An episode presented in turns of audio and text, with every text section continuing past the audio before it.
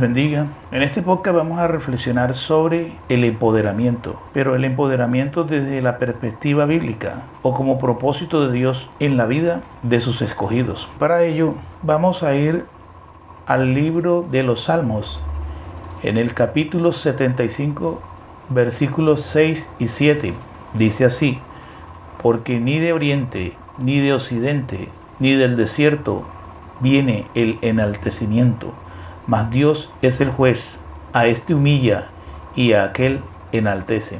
El concepto que se maneja de empoderamiento popularmente se refiere al proceso por el cual un individuo dentro de un contexto social en el que se encuentra en desventaja refuerza sus capacidades de participación y protagonismo con el fin de alcanzar una igualdad en la toma de decisiones, acceso a los recursos y reconocimiento de sus capacidades y virtudes en el contexto social donde se desenvuelven. Y vamos a tomar como referencia la historia relatada en el libro de Esther, en el Antiguo Testamento. En este libro se nos relata la historia de una mujer que fue empoderada, una mujer llamada Esther, una mujer judía. Esta mujer era prima de un judío llamado Mardoqueo. Y la historia empieza a desarrollarse en el reino del rey Azuero, quien en cierto momento, después de estar llevando a cabo una fiesta importante en su ciudad, Azusa, hizo venir delante de él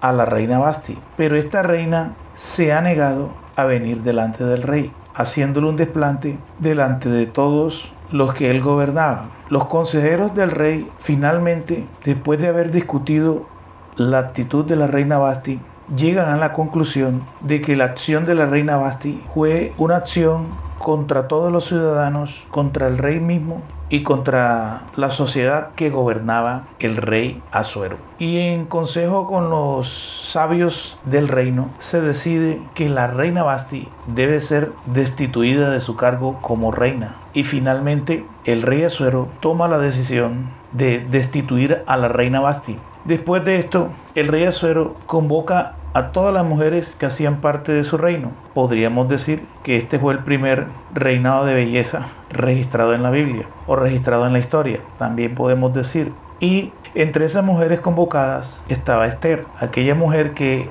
el judío Mardoqueo había adoptado siendo prima suya pues Esther era huérfana, sus padres habían fallecido y ella había quedado huérfana. Finalmente, después de haber convocado a todas aquellas doncellas, la doncella Esther o esta mujer Esther ha caído en gracia delante del rey, el cual puso su corona sobre su cabeza, nombrándola reina en lugar de la reina Basti. Esta mujer fue empoderada, pero tenemos que analizar en profundidad la historia que nos relata el libro de Esther porque en este libro vamos a empezar a encontrar una serie de eventos, de sucesos y de otros personajes importantes que hacen parte del relato histórico de este, de este libro o hacen parte de lo que sucedió en este contexto, en este tiempo, en el imperio medo-persa. Asuero era rey del imperio del imperio persa cuando estaba en su apogeo. Y en medio de todos estos hechos surge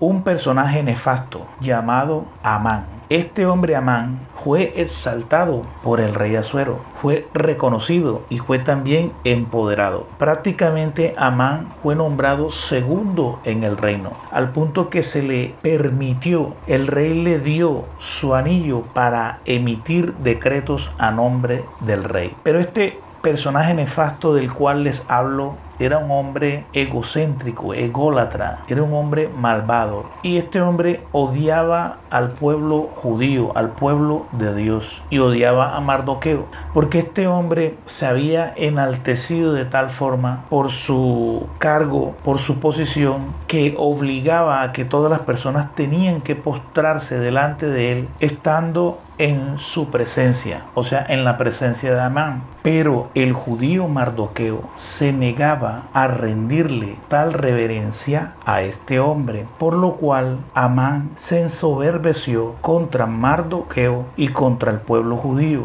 al punto que planeó destruir a Mardoqueo construyendo una horca para colgarlo a él y también cometer un genocidio contra el pueblo judío. Amán, aprovechándose de su posición de su influencia hacia el rey, persuade al rey de que le dé la autoridad para destruir al pueblo judío. Pero aunque Dios no es mencionado en este libro, sí vemos su providencia obrando de forma poderosa y extraordinaria. Vemos cómo Dios tiene el control de todas las cosas, porque Dios había permitido que Mardoqueo se enterara de un complot que tenían unos eunucos para asesinar al rey. Cuando Mardoqueo se entera de este complot para asesinar al rey, le informó este hecho a la reina Esther, la cual le comunicó al rey de este plan para atentar contra su vida. Y los hechos fueron registrados en el libro de las memorias del reino. Cierto día dice el libro de Esther que el rey no podía dormir y mandó a traer el libro de las memorias. Y leyendo el rey el libro de las memorias, descubrió la denuncia que había hecho Mardoqueo salvando su vida. Y el rey preguntó a sus sirvientes si a Mardoqueo se le había otorgado algún reconocimiento, se le había otorgado algún premio por lo que había hecho. Sus servidores respondieron que no, que a Mardoqueo no se le había hecho ningún reconocimiento y no se le había brindado ningún premio. Entonces el rey toma la decisión de brindarle el reconocimiento debido a Mardoqueo y dice la escritura que salió al patio en donde encontró al perverso de Amán y el rey le ha preguntado a Amán que ¿Qué se debería hacer con el hombre que el rey quería exaltar, que el rey quería honrar? Amán, obviamente, lleno en su corazón de orgullo, de soberbia y de egocentrismo, pensaba que el rey preguntaba esto porque el rey quería hacer eso con él, con Amán. Pero él ignoraba que el plan del rey era exaltar al judío Mardoqueo por la denuncia que había hecho de ese plan de asesinarlo. Entonces Amán le responde al rey diciéndole que aquel hombre cuya honra desea el rey debería de ponérsele el vestido real y montarlo en el caballo real y pasearlo por toda la ciudad brindándole el reconocimiento debido. Pero en el momento en que Amán venía a presentarse delante del rey, venía para colgar al judío Mardoqueo. Él venía al rey para colgar al judío Mardoqueo, pero ya Dios tenía el control de todas las cosas. Ya Dios había preparado todo para librar a Mardoqueo de las nefastas manos de este hombre Amán. Y en todo este relato podemos ver eh, cómo Dios toma el control de las cosas. Este judío Mardoqueo era un hombre fiel a Dios, era un hombre sensato, era un hombre, era un hombre consagrado a Dios. Amán había planeado no solamente la muerte de Mardoqueo, sino la destrucción del pueblo judío, de cometer un genocidio contra este pueblo, porque este hombre odiaba al pueblo judío, al pueblo de Dios. Entonces, este Amán ha logrado obtener que el rey autorice la destrucción de este pueblo acusando al pueblo judío, obviamente lo hizo de manera malintencionada, de que era un pueblo que tenía leyes diferentes y que era un pueblo que no le convenía ni al reino ni al rey. El rey pensando que Amán estaba obrando con sinceridad y con fidelidad, le autorizó a Amán a hacer los planes, a llevar a cabo los planes que él tenía contra este pueblo. Pero los planes de Amán era de exterminar al pueblo. Y los eventos siguieron avanzando. Pero lo que Amán, o lo con lo que Amán no contaba, era que este pueblo le pertenecía a Dios y Dios conoce las intenciones de los corazones. Dios había preparado la salvación para el pueblo. Amán desconocía que la reina Esther era también judía. Entonces, queremos reflexionar en este momento sobre estos hechos importantes. El relato del libro continúa, pero lo importante que yo quiero destacar en este libro es que algunas personas usan el empoderamiento que logran en sus vidas para causar mal, como era el caso de Amán. Amán era un hombre perverso y malvado, que utilizó su influencia para destruir a otros, que utilizó su influencia para humillar a otros, obligándolos a que se postrasen delante de él. Amán era un hombre que se había enaltecido a sí mismo y Amán finalmente queda descubierto, queda expuesto como un hombre malvado, porque cuando Mardoqueo se enteró de los planes de Amán de destruir al pueblo judío, este se dirigió a la reina Esther y le comunicó los planes de Amán. Esther convocó a su pueblo para que ayunasen tres días y ella también tomó la decisión de ayunar tres días. Aquí vemos una actitud humilde, una actitud noble que fue la de no, no confiar en su posición ni confiar en su influencia para lograr la salvación de su pueblo, sino en buscar el rostro de Dios, sino de orar a Dios para que Dios extendiera su mano y rescatara y salvara a su pueblo y salvara también su vida, porque este Amán iba a terminar destruyendo a todos los judíos. Dios respondió mucho antes de que ellos oraran, ya Dios tenía todo preparado. Dice la escritura que cuando Amán toma la decisión de venir contra el pueblo judío, la reina Esther, al enterarse, tomó también la decisión de presentarse delante del rey para buscar su favor. Pero había un problema, que la reina Esther no podía presentarse delante del rey si éste no la convocaba. Si ella se presentaba de forma espontánea, o sin ser convocada podía morir si el rey no extendía su cetro para que ella se acercase a él ella iba a morir en ese acto. Pero Esther ha tomado la decisión y ha expuesto su propia vida con el fin de salvar a su pueblo y tomó la decisión de acercarse y de presentarse al rey. Esther ha contado con la buena fortuna o con la providencia de Dios de que el rey extendió su cetro y le permitió venir delante de él. Finalmente Esther prepara un banquete en donde convoca al rey y Amán y ahí se desarrolla una serie de eventos que ponen en evidencia los planes perversos de Amán de destruir al pueblo judío y de colgar a Mardoqueo el hombre que el rey había tomado la decisión de honrar, de colgarlo en una horca que Amán había preparado. Fue tal la ira del rey que él ordenó que Amán fuese colgado en esa horca que había preparado para el que él había considerado su enemigo, para aquel que él quería destruir. Todos esos planes que él había preparado para acabar con el pueblo judío terminaron fracasando. Lo que quiero que traigamos en consideración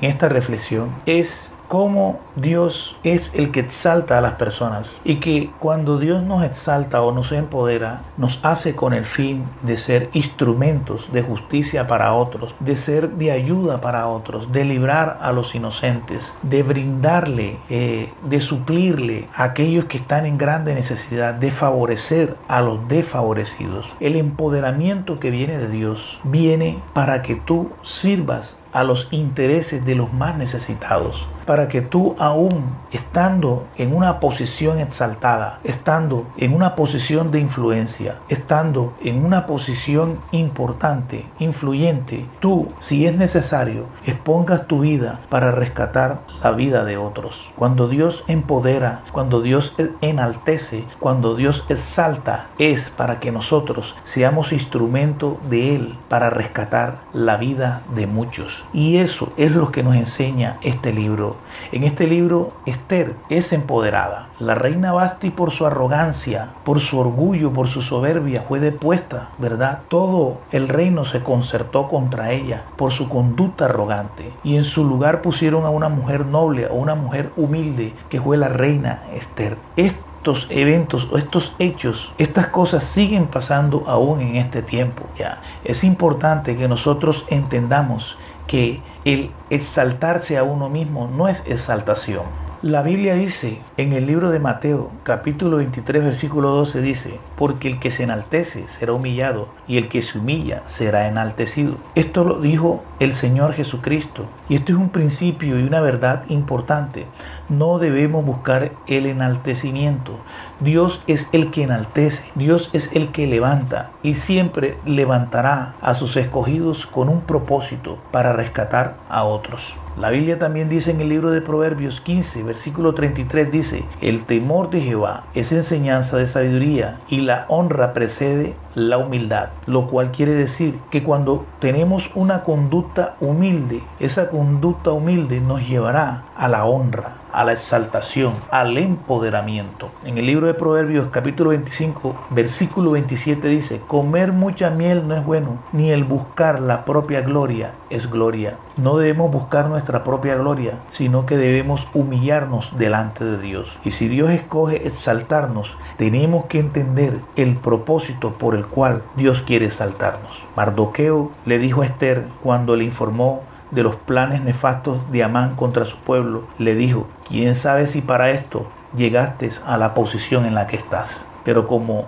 Esther era una mujer obediente y sometida, aceptó el reto que le hizo Dios, el reto que le hizo el varón de Dios que era su primo Mardoqueo. Dice la escritura en el libro de Santiago, capítulo 4, versículo Dios dice, humillaos delante del Señor y Él os exaltará. La promoción, la verdadera promoción viene cuando nos humillamos delante de Dios y reconocemos la verdad de su palabra, cuando nos enseña que somos pecadores y todo lo que realmente merecemos es un castigo por nuestro pecado. No hemos hecho nada digno de honor. Es Cristo quien nos ha rescatado y Él nos ha levantado de nuestra condición de pecado, nos ha redimido de nuestra condición pecaminosa, nos ha dado el, Espíritu Santo para que sentados con Él en lugares celestiales podamos nosotros hacer su obra en esta tierra y su obra es predicar el Evangelio. El mejor ejemplo de humillación es Jesucristo. La Biblia dice que Jesucristo fue humillado hasta lo sumo y por cuanto fue humillado hasta lo sumo, fue exaltado hasta lo sumo y fue sentado a la diestra de Dios. Dice la escritura que Jesucristo no tuvo en cuenta el ser igual a Dios como cosa a que aferrarse y se sometió